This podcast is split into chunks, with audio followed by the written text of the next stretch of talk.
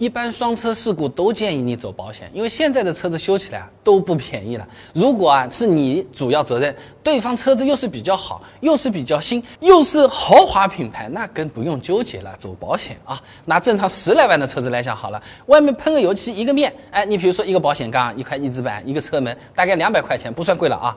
但是我们全责的话，对方大概率呢是要去 4S 店修的，哎，这就贵不少了，一个面七八百块钱，也不是说不可能啊。那两个面只蹭到一点点，那它可也是按照两个面来算的，哎，也就是说一千五百块钱了。那这种简单的刮蹭，只要漆面破了要补了，其实也是可以报保险的啊。那要是严重点，什么蹭到了大灯附近，你就小心了啊。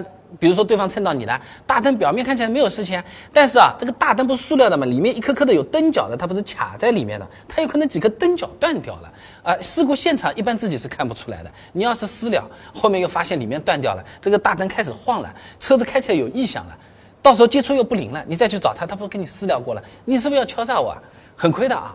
那如果说我们蹭到别人对方的大灯，一旦破了，需要换个新的，不要纠结了，赶紧报保险好了。私了都了不了，没法了啊！现在的新车 LED 大灯都是不便宜的，那比亚迪秦大灯一个也要两千九百块钱的，豪车嘛更加夸张了。宝马 X 六激光大灯，你听听名字好了，一个多少钱？四万八千九百块钱，快五万了。那这种情况。何苦私了？保险就是这个时候用的了啊。那平时出了事故，大家还是比较纠结的。那出商业险还是交强险？那首先啊，这个交强险它最多只能赔两千块钱，而且呢，如果我们全责交强险还不能够修我们自己的车，这两千块钱只能赔给对面的啊。那如果说是出商业险，大家们肯定会担心的。第二年这个保费它又涨了，是不是？先说结论，只是普通的小刮小蹭，两千块钱一般也就够赔，只要自己的车子不是很严重，可能就是。什么刮到了一下保险杠下面这个塑料的一点点的地方，不修也无所谓的，那走交强险也挺好。我们自己的车子可以先留着不修嘛，或者外面找一个不贵的地方，我们喷一下，甚至你平时不去看它都无所谓那。肯定比商业险划算了，尤其是新车，你不走商业险的话，第二年的折扣力度啊都还不错。小刮小蹭都出险的话，反而影响续保价格啊。那当然了，如果严重点的，那什么大灯都撞到了，我门都凹进去了，那肯定是走商业险了啊。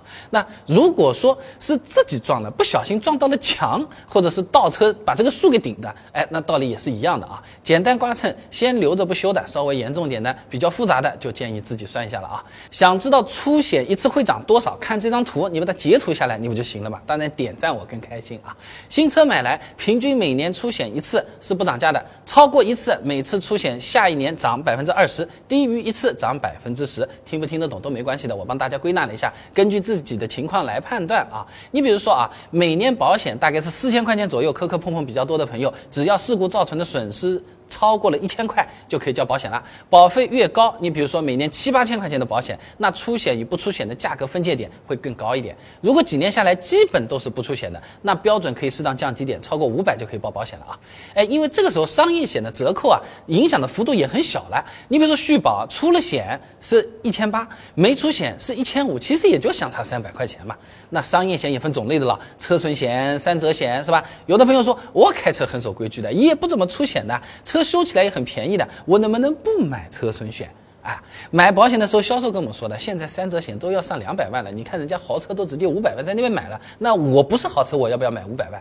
哎，相关的内容啊，视频都已经做好了，想看的朋友啊，进我的主页搜索“保险”两个字，哎，就直接可以看到现成的视频了。我每天都会给你更新一条实用的汽车干货短视频的，欢迎各位朋友关注支持我一下啊。